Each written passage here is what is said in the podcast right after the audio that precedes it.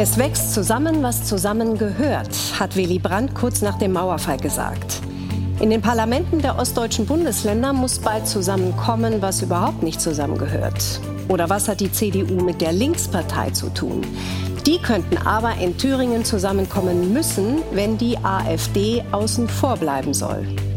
Und was, wenn das dann doch nicht klappt? Wird der Osten unregierbar? Das fragen wir den Ministerpräsidenten Thüringens, Bodo Ramelow von der Partei Die Linke. Und später in der Sendung den ehemaligen Innen- und Verteidigungsminister Thomas de Maizière, der auch mal sächsischer Innenminister war, und die in Sachsen-Anhalt aufgewachsene Soziologin Katharina Warder.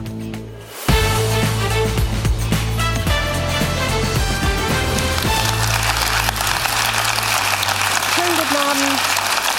Willkommen zu unserer Sendung, Ihnen zu Hause und unserem Publikum. Vielen Dank. Schönen guten Abend und willkommen, Modo Ramelow. Frau Mioska, ist mir eine Freude. Schön, dass Sie da sind.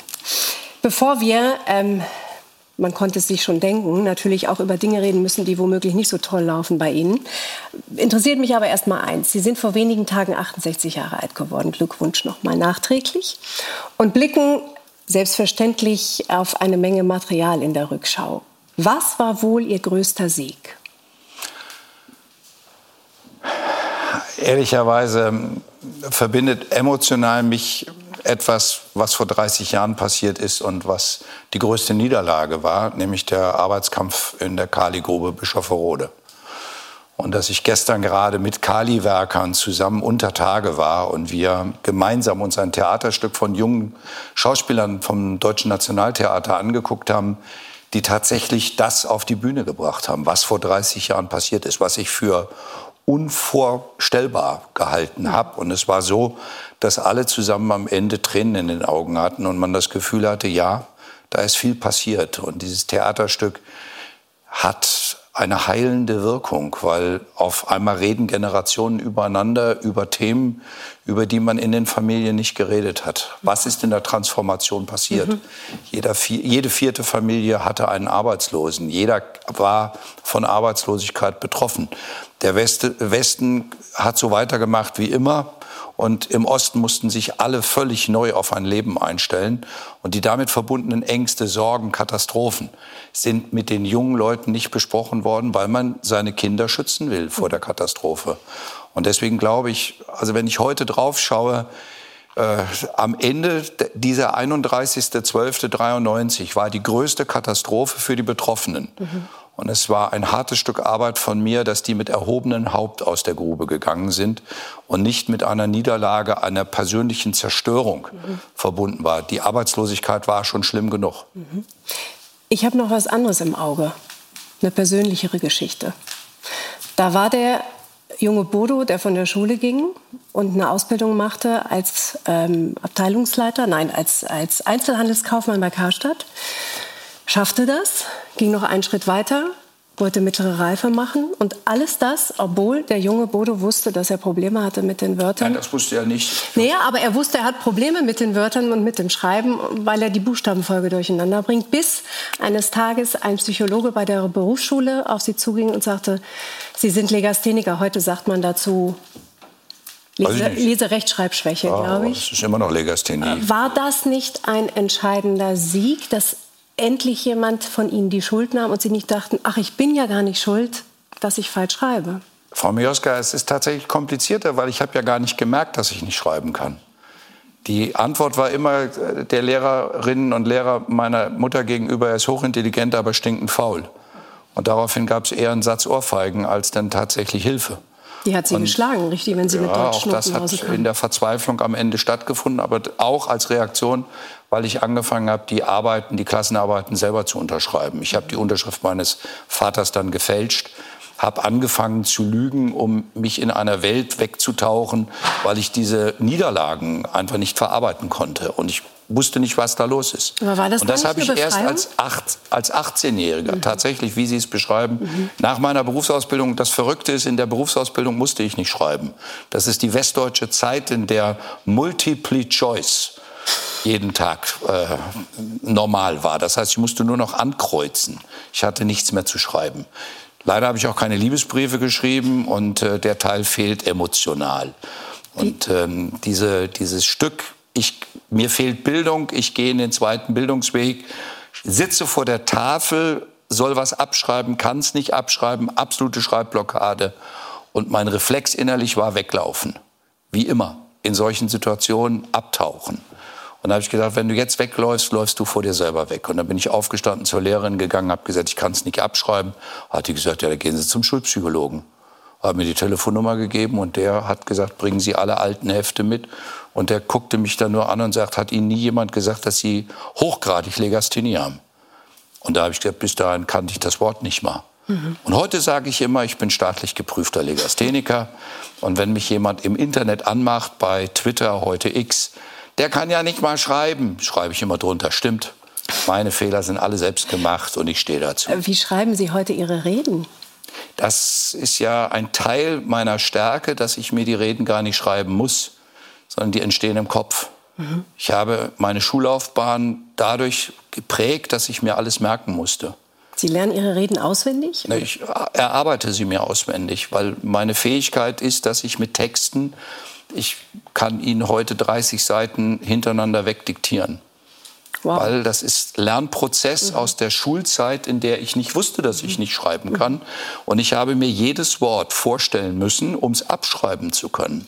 Also der Versuch, im Aufsatz einigermaßen unfallfrei zurechtzukommen heißt, jedes Wort habe ich mir vorgestellt und dann abgeschrieben, mhm. ohne dass ich es wusste. Und bei Diktat ging es halt nicht. So schnell konnte ich mir nicht die Worte vorstellen. Also endete das Diktat immer mit sechs. Und bei Englisch war die Katastrophe so, dass bis heute meine Fähigkeit, Englisch sprechen zu wollen, gebremst ist.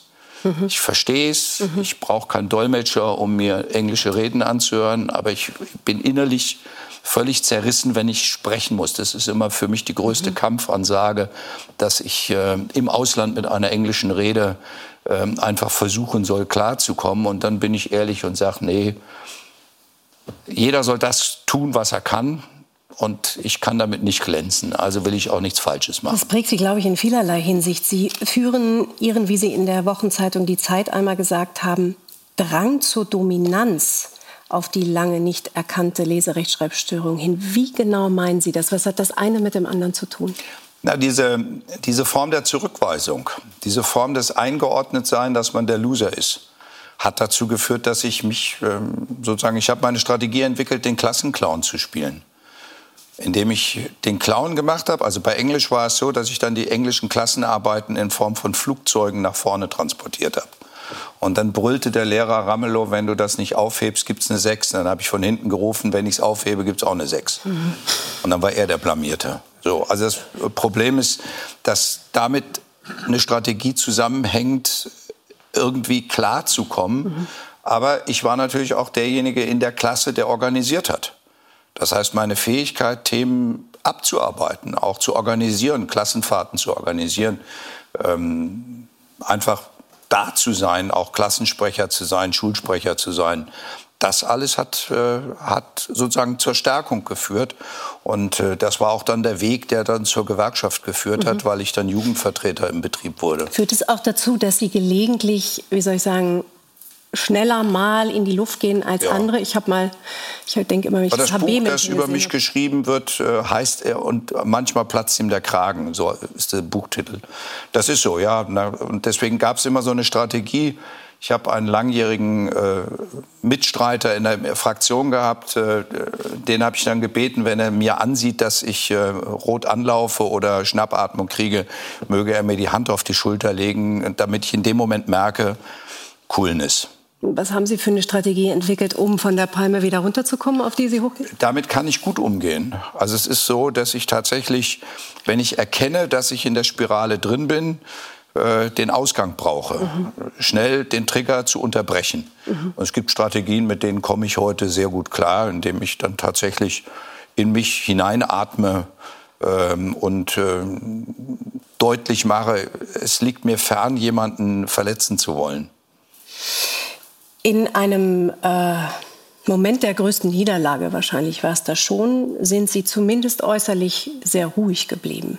Sie ahnen schon, worauf ich hinaus will. Ich meine, als 2020 Thomas Kemmerich von der FDP Mit den Stimmen äh, der FDP, der CDU und auch der AfD, darum ging es dann am Ende, zum Ministerpräsidenten gewählt wurde. Wir gucken uns die Ereignisse von damals noch mal kurz an. Landtagswahlen im Herbst 2019. Die Bildung einer mehrheitsfähigen Koalition in Thüringen scheitert. Unter anderem, weil die CDU an ihren Brandmauern nach rechts und links festhält. Der Versuch, Bodo Ramelow daraufhin zum Ministerpräsidenten einer Minderheitsregierung zu wählen, wird zum Debakel. Die AfD führt das Parlament vor. Sie stimmt nicht für den eigenen Kandidaten, sondern verhilft FDP-Fraktionschef Thomas Kemmerich zur Stimmenmehrheit. Diese Wahl löst Empörung aus. Kemmerich kündigt 24 Stunden später seinen Rücktritt an. Haben wir beschlossen, die Auflösung des Thüringer Landtages zu beantragen. Anfang März 2020. Ramelow gelingt im zweiten Anlauf gegen den AfD-Kandidaten Björn Höcke die Wiederwahl. Auch mit den Stimmen der Christdemokraten. Der Deal? Neuwahlen im April 2021. Die werden aber später aufgrund der Corona-Pandemie auf September 2021 verschoben. Im Sommer 2021 scheitert die Auflösung des Landtags dann komplett. Erst verweigern vier Abgeordnete der CDU ihre Zustimmung, weil sie bei Neuwahlen deutliche Verluste befürchten. Dann wollen zwei Abgeordnete der Linken nicht mit Hilfe der FDP oder gar der AfD eine Auflösung des Landtags herbeiführen. Ergebnis? Die Regierung entscheidet sich, den Landtag nicht aufzulösen. Bodo Ramelow bleibt Ministerpräsident. Die versprochenen Neuwahlen fallen aus. Herr Ramelow, in dem Moment, als klar war, Kemmerich wird zum Ministerpräsidenten gewählt. Und als klar war, die AfD hat mit allen anderen ein zynisches Spiel gespielt. Wir haben Sie gesehen, Sie waren äußerlich gefasst. Was ging da in Ihnen vor? In dem Moment war erstmal klar, Herr Kemmerich hat eine Stimme mehr bekommen. Es ist eine Wahl eines demokratischen Parlaments. Er ist gewählt gewesen und er hat Ja gesagt. Damit ist er am Zuge, das zu tun, was die Verfassung gebietet, nämlich eine Regierung zu bilden. Damit war für mich in dem Moment klar, meine Amtszeit endet hier, weil die Verfassung schreibt vor, die Übergabe der Amtsgeschäfte erfolgt an dem Tag, an dem der nächste die oder die nächste Ministerpräsidentin gewählt wird. Sie beschreiben jetzt ganz normalen Prozess. Das ist mhm. der Ablauf. Insoweit war ich soweit erstmal ruhig und gefasst. Dann kamen Umstände, die dazu geführt haben, dass ich den Plenarsaal verlassen habe. Nämlich zwei Dinge. Einmal Herr Möller von der AfD, der zu diesem Zeitpunkt schon Presseerklärungen abgegeben hat, man habe Herrn Kemmerich eine Falle gestellt, man habe eine Leimroute ausgelegt, man habe ihn auf die Bühne gelockt und da habe ich für mich emotional gesagt, das ist doch einfach eine unglaubliche Katastrophe, wenn eine Partei sagt, sie lockt eine demokratische Partei auf die Bühne und äh, klebt sie auf eine Leimroute fest. Das war der erste Moment. Und der zweite, und der hat dann mich tatsächlich persönlich getroffen, war ein Vertreter der AfD, äh, der FDP, also von, gewählt von Herrn Kemmerich, ein Vertreter der FDP, der mir noch im Plenarsaal sagte, um 17 Uhr ist Ihr Büro geräumt.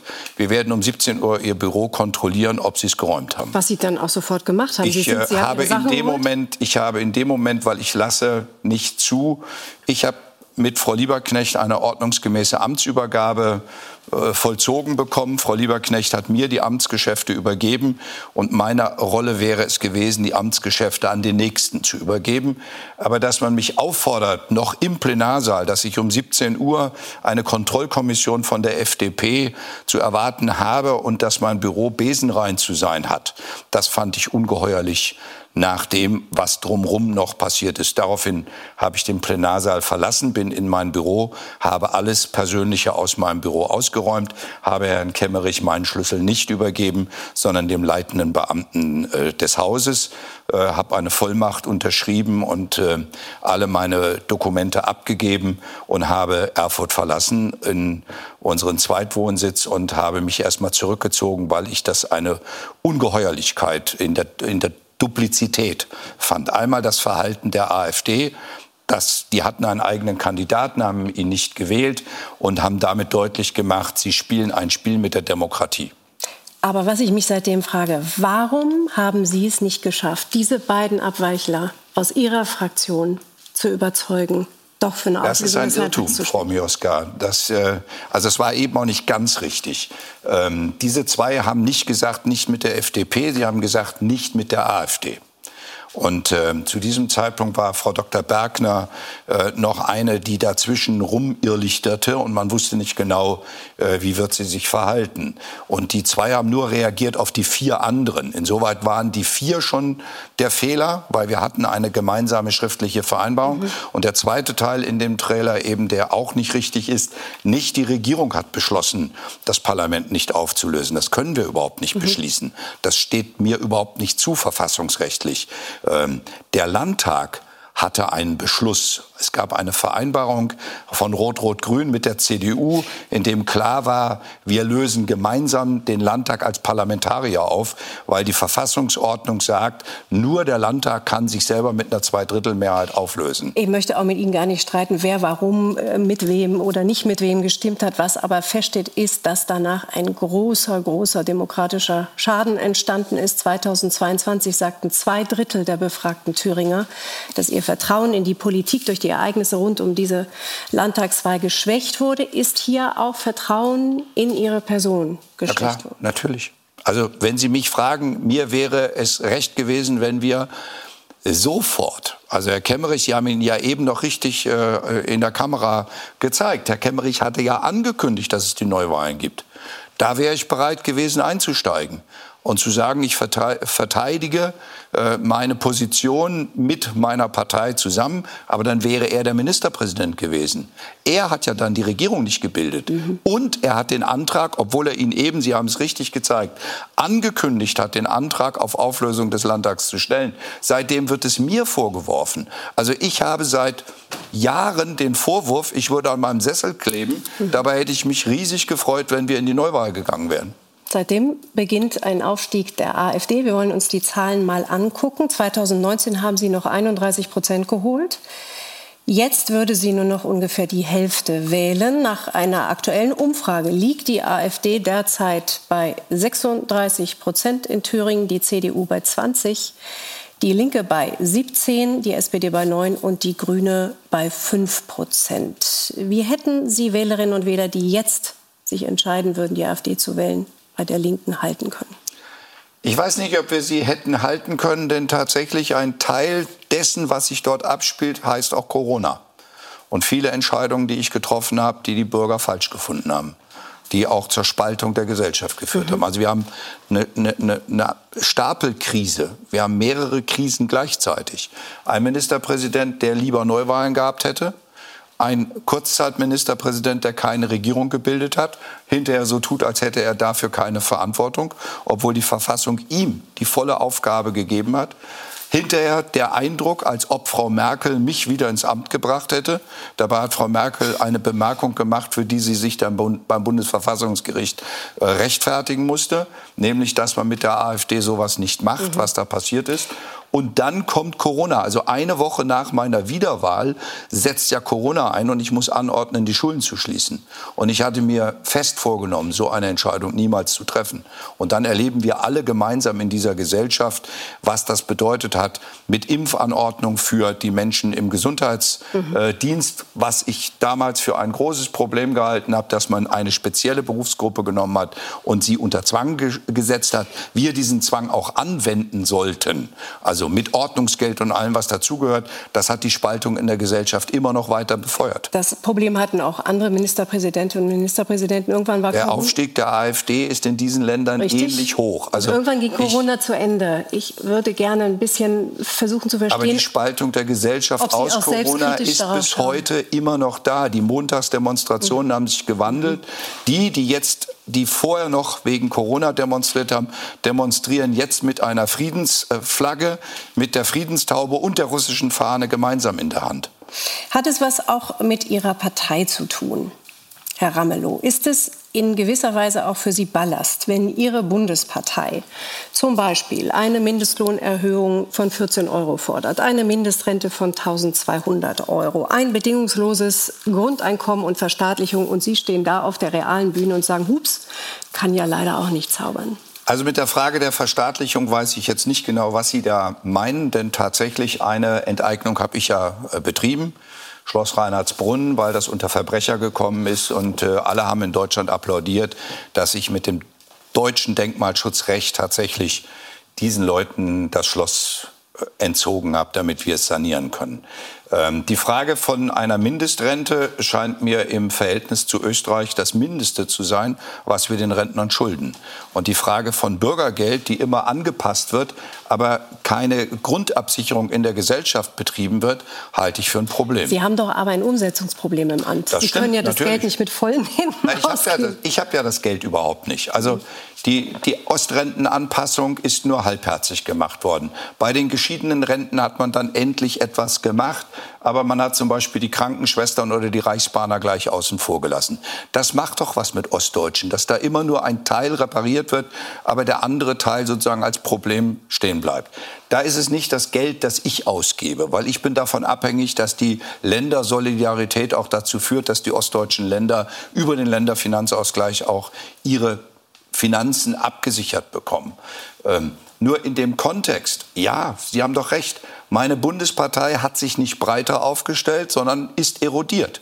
Frau Wagenknecht hat ihre eigene Partei gegründet, meint damit der AfD Stimmen abnehmen zu können, wenn sie die Umfrage Und Ihnen auch im Übrigen. Das bestreitet sie ja. Das ist ja das Kuriose. Sie sagt, sie kandidiert nicht gegen mich. Frau Wolf, meine Oberbürgermeisterin von Eisenach, sagt, sie kandidiert nicht gegen mich. Aber die Wählerinnen und Wähler haben nun mal nur eine Stimme. Wie sehr wird Und, denn Sarah ähm, Wagenknecht der Linkspartei fehlen? Mir fehlt die Pluralität einer starken Linken.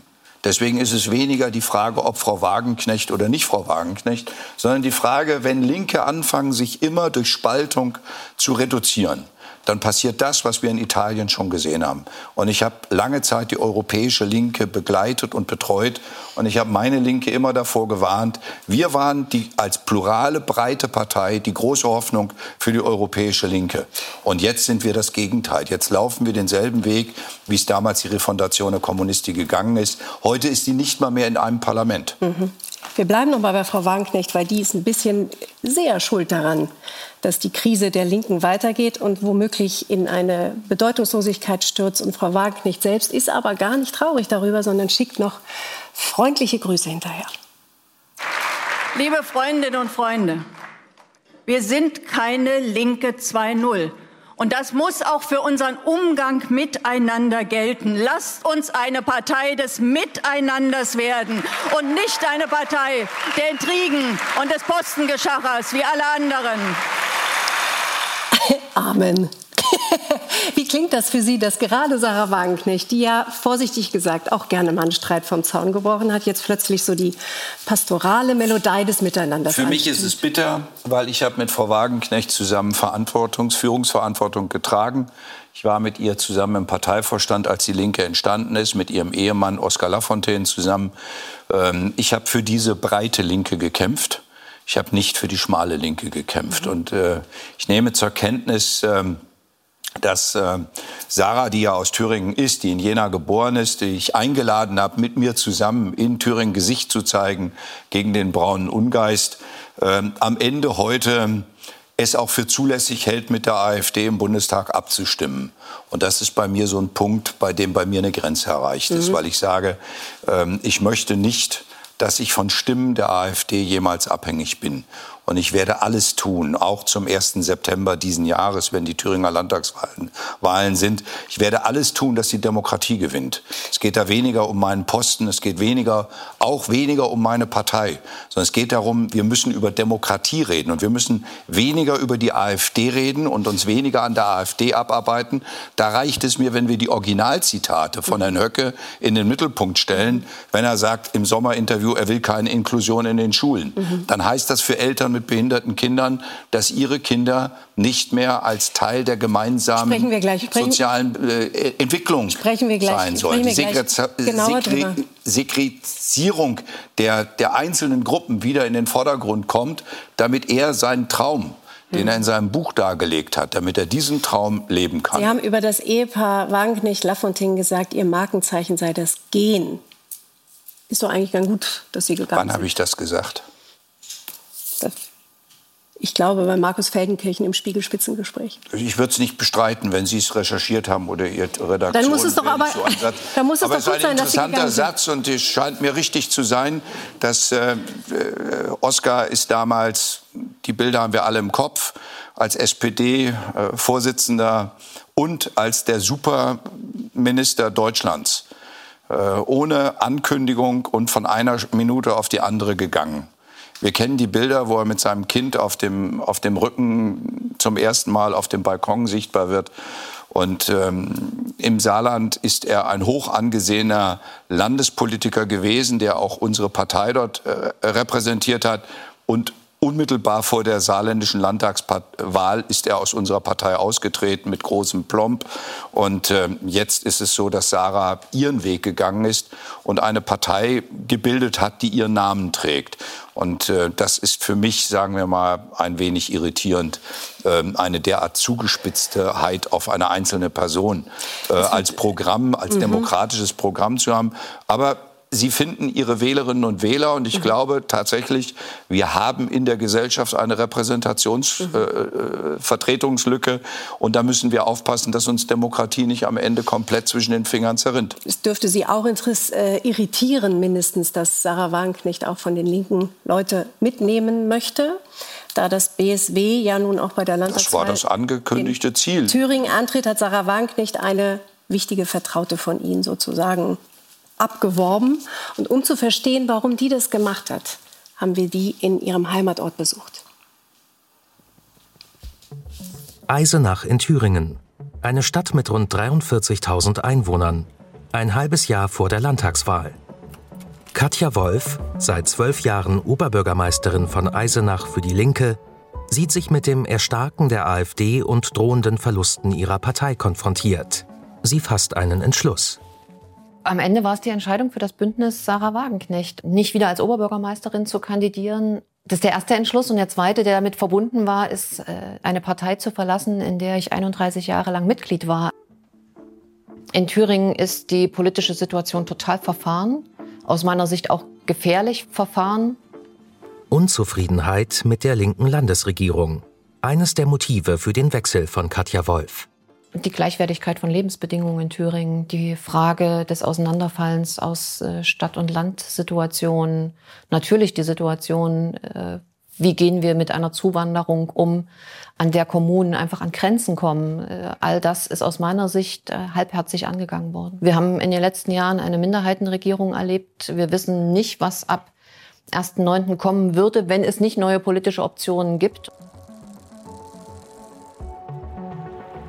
Die Transformation der Automobilindustrie ist das Thema, was uns gerade ganz maßgeblich bewegt. Auto und Eisenach gehört zusammen. Das ist eine Geschichte, die über 130 Jahre trägt. Es gibt keine Eisenacher Familie, die nicht eine Verbindung zum Automobilbau hat. Ein noch weiterer Rechtsruck wäre für die Stadt eine Katastrophe. A, eine Sackgasse demokratisch und B, auch wirtschaftlich eine Sackgasse.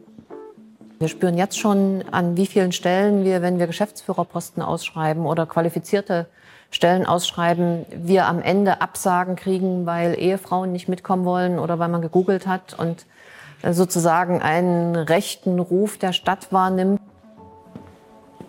Die Linke hat aus meiner Sicht äh, es nicht geschafft, das Gefühl zu vermitteln, die Partei der kleinen Leute zu sein. Die Frage des Umgangs mit äh, der Ukraine-Situation, die Frage, wie fühlen sich Menschen gegebenenfalls auch alleingelassen mit deutlich steigenden Energiepreisen.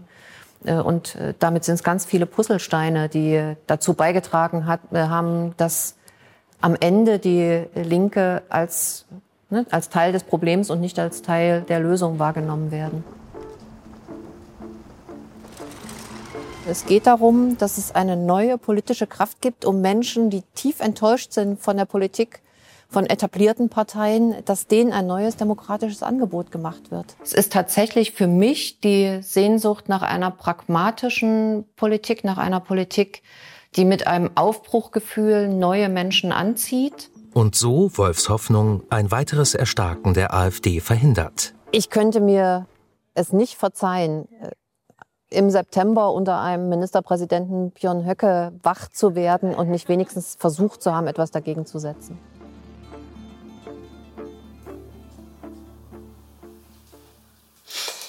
Sagt die Oberbürgermeisterin von Eisenach, Katja Wolf. Und ich freue mich jetzt in der Runde auch Thomas de Maizière begrüßen zu können. Sie waren so viel Mal Bundesminister und Landesminister wie sonst kein Mensch, glaube ich, in dieser Republik. Aber nicht in Thüringen. Richtig. Sie sind, aber in Sachsen waren Sie es. Seit 1990 leben Sie im Osten, in letzter Zeit in Dresden. Schön, dass Sie da sind. Ich freue mich, Katharina Wader auch zu begrüßen, Soziologin, die in Wernigerode in Sachsen-Anhalt geboren ist und dort aufwuchs. Herzlich willkommen Ihnen beiden.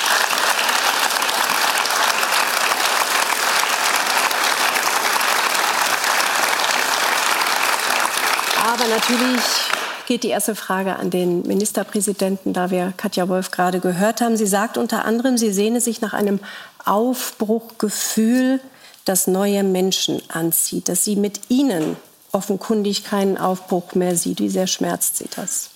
Herr de Maizière war mit mir gerade zum Neujahrsempfang in äh, Eisenach und äh, er hat eine beachtliche Rede dort gehalten, die mir sehr viel Substanz zum Nachdenken gegeben hat. Aber er hat erlebt, dass ich die Oberbürgermeisterin eingeladen habe, äh, in mein Team in die Regierung ähm, einzutreten, äh, weil ich bis dahin mit ihr im Gespräch war. Mhm. Also Herr de Maizière also ist sozusagen Zeitzeuge äh, der letzten Unterredung und dann meiner öffentlichen Konsequenz zu sagen, Katja, wir haben 25 Jahre zusammen Politik gestaltet. Ich denke, wenn du nicht mehr Oberbürgermeisterin sein willst, äh, bist du herzlich willkommen, als Ministerin Verantwortung zu übernehmen. Sie hat eine andere Entscheidung jetzt getroffen. Und das, Und das bedeutet, dass die BSW-Partei erstmal ihren Landesverband jetzt bilden wird und antritt, so die Ankündigung, zu Kommunalwahlen, zu, zur Landtagswahl. Das kann letztlich dazu führen, dass äh, damit meine Partei noch mehr Stimmen verlieren wird. Sie zieht ja auch Konsequenzen aus den Dingen, die sie gerade auch als Vorwurf formuliert hat. Sie sagt, die Linke ist nicht mehr die Partei der kleinen Leute. Wenn man sich zum Beispiel anguckt, die Armutsquote in Thüringen, die liegt oberhalb des Bundesdurchschnitts auf Platz 16, auf Platz 12 von 16 Bundesländern. Wie kann das einem linken Ministerpräsidenten passieren? Darf ich einfach darauf hinweisen, dass ich nur das Geld ausgeben kann, das mir zur Verfügung steht. Die Frage der Armutsbekämpfung, das hatten wir vorhin gerade mhm. thematisiert, die Frage der Armutsbekämpfung wäre, wenn wir tatsächlich eine Rentenformel hätten, bei der nicht ein einzelner Mensch anschließend aufs Amt angewiesen ist. Das heißt also eine andere Form von einer Rentenpolitik, einer modernen Bürgerversicherung, in die wir alle einzahlen. Auch ein Ministerpräsident könnte in die Rentenversicherung gut und gerne einzahlen. Das wären Themen, mit denen wir diese Frage egalisieren könnten. Und mein Beispiel war ja Österreich, da ist es gelungen, andere Wege auch auf der nationalen Ebene zu gehen.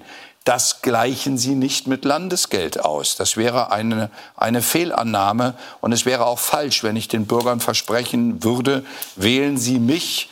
Ähm, das Thema Mindestlohn oder äh, Mindestrente regeln wir in Thüringen. Es steht uns verfassungsrechtlich einfach schlicht nicht zu. Fragen wir Frau Wader, warum verliert die Linke so viele Wähler? Hm, das ist natürlich eine komplexe Frage, aber ich glaube, ein Problem, was die Linke hatte sehr lange, ist die Zerstrittenheit, die interne. Und dadurch konnten auch wenig oder weniger klare, einheitliche Stoßrichtungen vorgegeben werden. Das spielt sich alles ab nochmal von dem Hintergrund einem gesamtgesellschaftlichen Rechtsruck, den wir in Deutschland sehen, den wir aber auch in anderen Ländern Europas sehen, den wir in den USA sehen. Das heißt, es, der Diskurs verschiebt sich auch dahingehend, dass andere andere einfache Antworten gesucht werden, sich ähm, WählerInnen woanders wohlfühlen. Und da wäre es genau richtig und wichtig, eine sehr klare Stoßrichtung vorzugeben, um dem entgegenzuwirken. Mhm. Wir wissen nicht, äh, wie der BSW abschneiden wird. Im Moment wissen wir auch programmatisch noch nicht so wahnsinnig viel. Was wir aber schon wissen, Herr de Maizière, ist, dass eine Regierung nach den derzeitigen Umfrageergebnissen gegen die AfD nur möglich ist, wenn Linke und CDU zusammenarbeiten. Jetzt sind Sie der richtige Ansprechpartner, weil Sie waren es, der den inzwischen schon berühmten Unvereinbarkeitsbeschluss 2018 formuliert hat, nämlich sowohl in Richtung AfD von der CDU als auch in Richtung Linke. Unter anderem mit der Begründung, darin heißt es, dass Bodo Ramelow angeblich Kontakte zur kommunistischen DKP gehabt habe. Wie linksextrem ist der Mann, der Ihnen jetzt gegenüber sitzt? Der sehr geschätzte Ministerpräsident von Baden-Württemberg, Herr Kretschmann, war mal in einer äh, ganz schrecklichen kommunistischen Partei. Er distanziert sich heute davon, das wird Herr Ramelow auch tun. Also ich habe in der Tat, ich war Vorsitzender der Antragskommission, diese Beschlüsse gefasst. Äh, die Linke äh, will den Verfassungsschutz abschaffen. Wir müssen den Verfassungsschutz stärken. Die Linke hat Probleme mit der NATO. Die NATO ist unsere Sicherheitsgarantie und so weiter. Deswegen gibt es viele Punkte, wo ich sage, mit denen kann man nicht koalieren. Es gibt ganz viele Punkte, wo Herr Ramelow mit seiner äh, Linken äh, über Kreuz liegt. Das spricht ja auch Bände. vielleicht erledigt sich das vielleicht hier in Thüringen, aber im Bund, die Linke ist stabil unter 5 Prozent. Äh, von daher erledigt sich das vielleicht. Ich lasse mich einen Satz noch zu Sarah Wagenknecht sagen. Das überzeugt mich alles überhaupt nicht.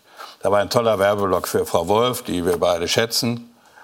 Ähm, andere müssten viel Geld dafür bezahlen, dass sie mal so einen Parteispot äh, zur besten Sendezeit bekommen. Aber ob das trägt, Eisenach hat 40.000 Einwohner.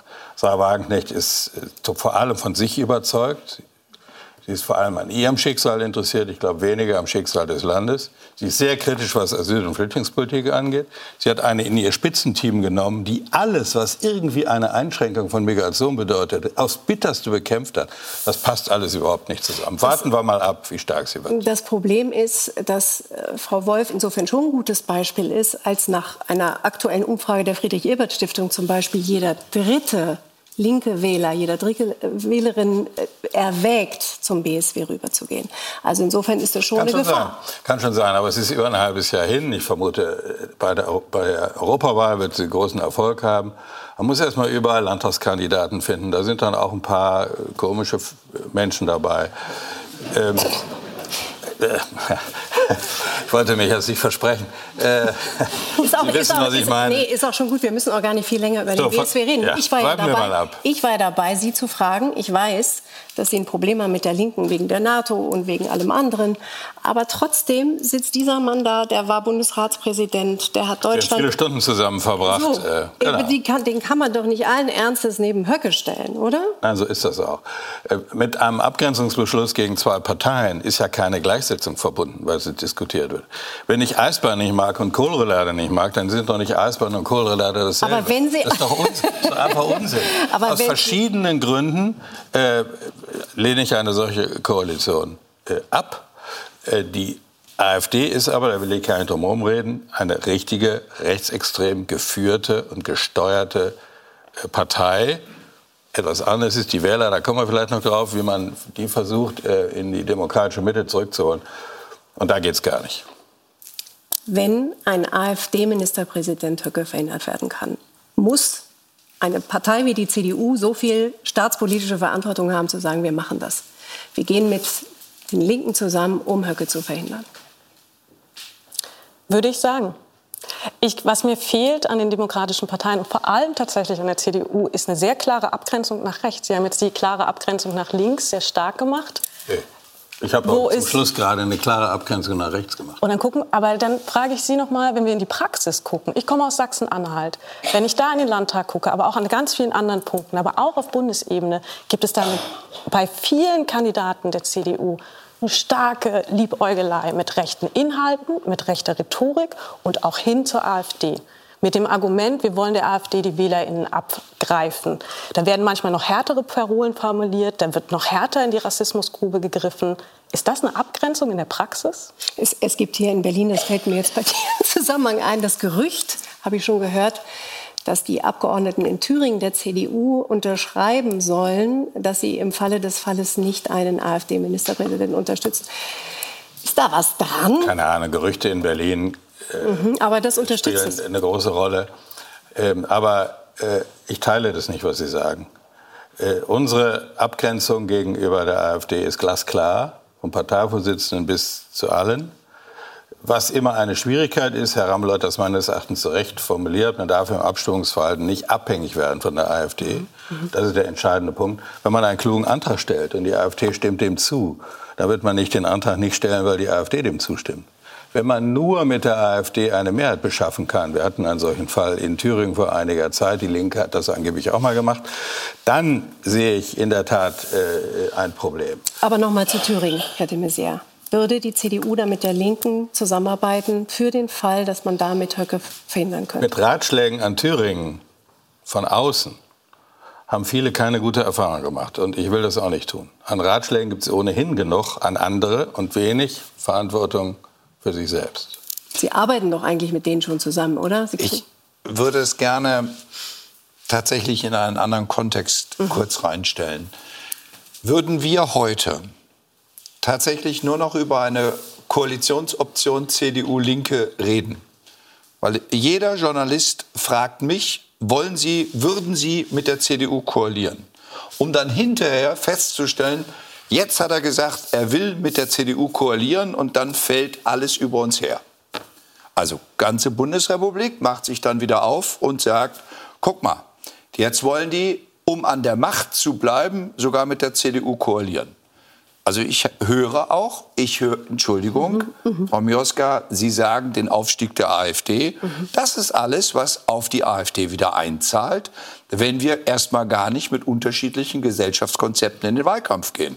Die CDU hat ein anderes gesellschaftliches Konzept wie wir als Linke, aber, und das will ich deutlich machen, und da beziehe ich auch die FDP mit ein, wir haben eine deutlich andere Positionierung unter den demokratischen Parteien zu dem, was die Höcke AfD in Thüringen ist. Selbstverständlich. Und ja, naja, das mhm. ist nicht ganz so einfach, weil offenkundig ganz Deutschland sich am liebsten über Thüringen gruselt. Und wir neigen dazu, auch jedes Mal wieder Stichworte reinzuwerfen. Ich verstehe ja, dass, man, dass man Wahlkampf macht, zweiten, nein, sowohl die CDU als nein, auch die Linke, aber man muss sich doch vorher verzeihen Gedanken Sie, machen, oder? Verzeihen Sie, Frau Mioska, dass Herr Maaßen die Werteunion gerade gegründet hat, in Thüringen dabei ist mit der, den Bürgern für Thüringen, die ehemalige FDP-Abgeordnete Frau Dr. Bergner, den Freien Wählern, von denen sich mittlerweile der Bundesverband der Freien Wähler distanziert, den Thüringer Freien Wählern, eine neue Partei bilden will.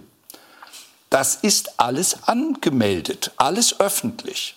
Aber geredet wird nur über die Linke und die BSW und oder das Verhältnis CDU-Linke. Äh, es wird nicht darüber geredet, welche Gefahr und welche Gefährdung für die Demokratie von Herrn Höcker ausgeht. Da wird dann immer nur das große, äh, sagen wir mal, die große Thüringer Gefahr gemalt. Da sage ich, man muss nur den Herrn Höcke wörtlich nehmen mit seinem Buch, was er da alles reingeschrieben hat und darüber einfach sachlich berichten und sagen, Wählerinnen und Wähler, guckt euch das an. Herr, und am Ende Sie haben, Sie haben bleibt die Frage, die wir in den letzten Monaten immer beantworten mussten, wie kommen wir zu einem Haushalt? Und den haben wir mit der CDU jeweils beschlossen. Genau. Herr Höcke, Sie haben, Sie haben, äh, Herr ja, Ramelow, Sie haben, Sie haben Herrn Höcke zitiert, Sie haben Herrn Höcke zitiert und ähm, äh, vorhin gesagt, was ich richtig fand, da waren wir noch draußen, man soll nicht immer nur über die AfD reden. Meine, wir haben die bizarre Situation, jetzt rede ich über den Bund, dass Normalerweise sagt die Regierung, wir arbeiten gut. Die Opposition sagt, das finden wir nicht und ihr seid schlecht und wir können es besser. Jetzt ist so, dass die Regierung selbst sagt, wir sind schlecht. Es liegt immer am jeweils anderen. Die Opposition sagt, ihr seid schlecht. Das ist jetzt nicht besonders überraschend. Und die AfD bestimmt die Tagesordnung, indem sie Tabubruchs macht. Nee, das war gar nicht so gemeint. Und deswegen ähm, glaube ich, wäre es richtig, dass wir über die Sache reden. Äh, wie kommen wir in der Migration äh, voran? Äh, wie wird Deutschland in der Digitalisierung einen Fortschritt erreichen und so? Wir haben ja eine, wir haben sozusagen eine Institutionenkrise in vielerlei Hinsicht, haben wir jetzt nicht die Zeit, das auszuführen, und reden, wer mit wem was macht. Anstatt zu, darüber zu reden, was man will, dann das Wahlergebnis in Demut entgegenzunehmen und dann darüber zu reden, mhm. wie man das umsetzt. Ich würde gerne über die Sache reden, über eine Sache, denn die AfD scheint genauso wie große Teile der Linkspartei wie auch Sarah Wagenknecht einen Nerv bei nicht wenigen Ostdeutschen getroffen zu haben, über den wir reden wollen, nicht nur weil gestern der fürchterliche Angriffskrieg Russlands auf die Ukraine sich zum zweiten Mal jährte.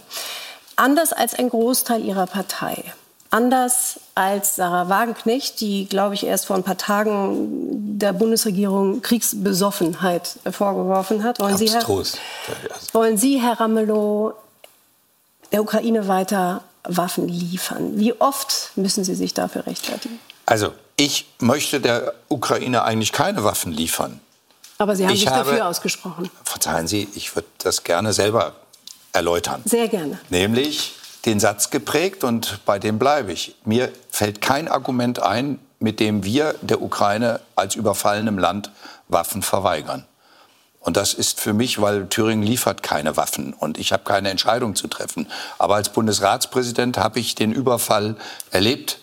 Und ähm, als Thüringer Ministerpräsident muss ich darauf hinweisen, Litauen ist unser Partnerland, und zwar Thüringer Partnerland. Die Soldatinnen und Soldaten aus Thüringen sind in Litauen stationiert. Und gegen Litauen liegt in der Duma die auf, der Antrag auf Aufhebung der Souveränität.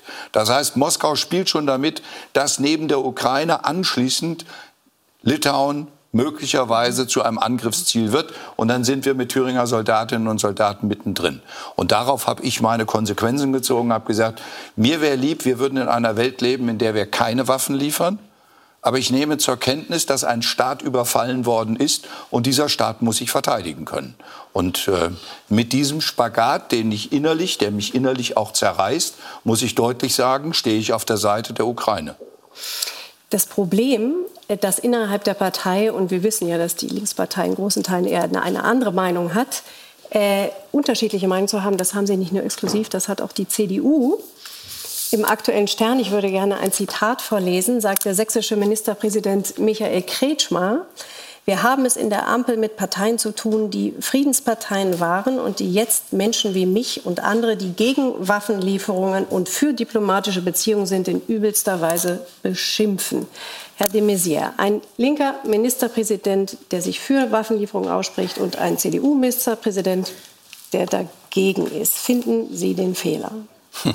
Nein, es geht ja nicht um richtig oder falsch, sondern hier geht es um den Austragen von Meinungsunterschieden bei einem der allerschwierigsten Themen, worüber Politik zu entscheiden hat, nämlich Krieg und Frieden und wie man sich daran beteiligt. Ich bin derselben Auffassung wie Michael Kretschmer, was die Ursache des Krieges angeht, verbrecherischer Angriff von Putin auf die Ukraine.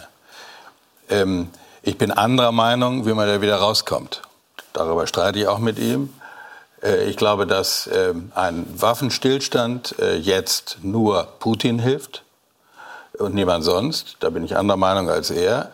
Ich bin wiederum seiner Meinung auch, dass man natürlich darüber reden muss, wie kommt man darum, wie kommt man eigentlich da wieder raus. Ich fürchte, es wird sehr lange dauern, aber Initiativen, nicht Deutschlands bitte, aber des Westens, die äh, Putin in Probleme bringen, die äh, mit Zelensky erarbeitet werden, das würde ich mir wünschen, dass darüber auch diskutiert. Aber passt das ins Spektrum einer Partei, während Friedrich Merz den Kanzler die ganze Zeit vor sich herjagt und sagt, jetzt schickt doch endlich die Marschflugkörper Taurus, ist auf der anderen Seite ein Ministerpräsident, der sagt, auf keinen Fall Waffen liefern und bitte auch keine Sanktionen mehr und dann auch wieder Geschäfte mit Russland, wenn der Keine Sanktionen sagt er nicht. Ja, aber ja, ja, da müssen wir schon so, aufpassen. Keine ja, Sanktionen sagt mir, er kriegt Aber während sie, während Sarah Wagenknecht und Teile der, der Linken irgendwie schon die fünfte Kolonne Moskaus sind aus CDU-Sicht, ist das dann möglich, dass Herr Kretschmer da einfach eine andere Auffassung hat? Ja, natürlich ist das möglich. Das ist in unserer Volkspartei ist das so. Er vertritt eine Minderheitsmeinung. Mhm.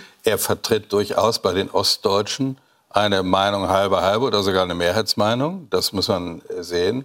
Er macht es aber nicht taktisch, sondern er ist davon überzeugt. Ich bin als einer, der äh, die längste Zeit meines Lebens äh, in Sachsen wohnt und vorher in Schwerin, ich bin anderer Meinung.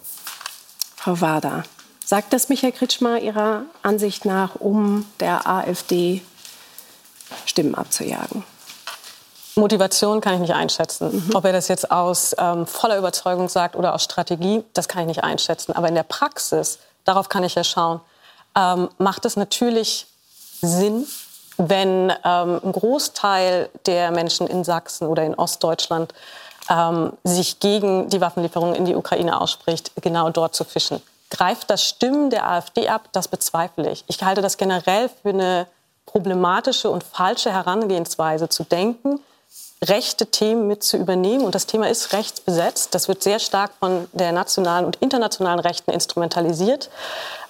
Rechte Themen abzugreifen, sich daran irgendwie zu reiben, da näher zu kommen, um mit der Idee der AfD Stimmen abzuringen. Damit verschiebt man den Raum, das Sagbare und die Normalität einfach weiter nach rechts. Aber und sagen, ermöglicht, und ermöglicht, ich würde gerne aussprechen, ja. und ermöglicht damit erst ein Klima, in dem es ganz leicht ist, rechte Parteien zu wählen, plus in dem es ganz schwer ist für demokratische Kräfte, sich wehrhaft zu zeigen. Und warum verfängt das in Thüringen? In ganz Ostdeutschland. Also diese mhm. Fragestellung, die wir gerade diskutieren, ist eine sehr spezifisch ostdeutsche. Stimmt.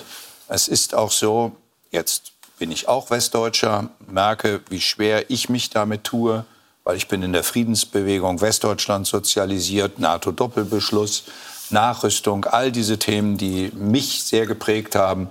Und äh, jetzt auf einmal zu erleben, dass der Zerfall der Sowjetunion zu postkolonialen Strukturen führt in Georgien, in das, was in Bergkarabach gerade passiert ist, in Armenien, die Frage von Transnistrien in Moldau, äh, dass ich auf einmal feststelle, dass das, was Putin repräsentiert, Chauvinismus, Imperialismus, Kolonialismus ist. Und dass das Menschen, ostdeutsche Menschen tatsächlich nicht sehen, ich merke das ja in Gesprächen, sondern sie sagen, wir müssen doch zu den Russen halten. Und wenn du sagst, aber die Sowjetunion, dazu gehörten auch früher die Soldatinnen und Soldaten aus der, aus der Ukraine. Die waren Teil dessen, die die Befreiung am 8. Mai ermöglicht haben. Die sowjetischen Truppen waren alle diese Staaten, die heute selbstständige Staaten sind. Und für mich ist der Tod von Boris Romanchenko, das ist der Buchenwald-Häftling, das ist der, der im KZ Buchenwald zu Tode gebracht werden sollte, der befreit wurde am Ende auch von den alliierten Truppen, aber eben auch von der Sowjetarmee. Er ist zurückgegangen in seine Heimat und ist als junger Soldat wiedergekommen und hat als sowjetischer Soldat in Thüringen Dienst getan und ist jetzt einer der ersten militärischen Opfer gewesen, der in der Ukraine mhm. umgebracht worden ist, also von dem Militär sozusagen von dem Militärschlag getötet, äh, getötet wurde.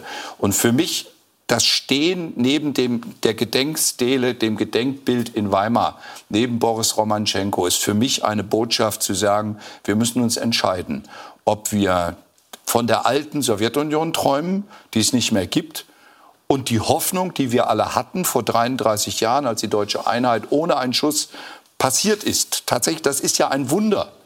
Und das, was wir jetzt erleben, ist das, was vor 33 Jahren hätte auch bei uns passieren können. Träumen Teile der Menschen in Ostdeutschland von der Sowjetunion? Nein, ich habe, äh, tut mir leid, dass ich unterbrochen habe. Ich habe Sie gefragt, halten Sie Sarah Wagenknecht für eine Rechte? Damit wollte ich sagen, die Frage von Waffenlieferung oder dieser Frage ist nicht rechts oder links. Mhm. Genauso wie die Energieversorgung nicht rechts oder links ist. das habe ich auch nicht gesagt, aber es ist ein stark von rechts instrumentalisiertes ja. Thema und das muss man auch anerkennen. Ich glaube, Sie, bei ihr bin ich gar nicht sicher, was da nicht Taktik ist. Sie blinkt da, glaube ich, äh, gesagt, ganz schön. Ich in dem, keine Nein, es geht nicht, ich will, Frage, äh, will zurückkommen, es geht nicht darum, besonders freundlich äh, zu Russen zu sein. Also was ich äh, von Schweriner Freunden gehört habe, als wir im Januar 1990 nach äh, Schwerin gezogen sind, mhm. von Westberlin, über das Verhalten des sowjetischen Soldaten und der äh, Sowjets in äh, Schwerin, das hörte sich ganz anders an. Aber es gibt einen tief sitzenden Punkt, dass man sich möglichst raushält aus internationalen Konflikten, dass man sich möglichst nicht mit den Russen anlegt, weil Deutschland immer da den Kürzeren irgendwie gezogen hat. Und es gibt einen tiefsitzenden Anti-Amerikanismus zu meinem Bedauern. Und das ist die Melange, äh, die da eine Rolle spielt. Und darüber lohnt es sich wirklich zu streiten, und zwar in der Sache mhm. äh, zu streiten. Und äh, deswegen, und, und zwar würde ich das wie feucht machen, und das ist jetzt ein sehr ernster Punkt, den können wir jetzt hier nicht ausführen.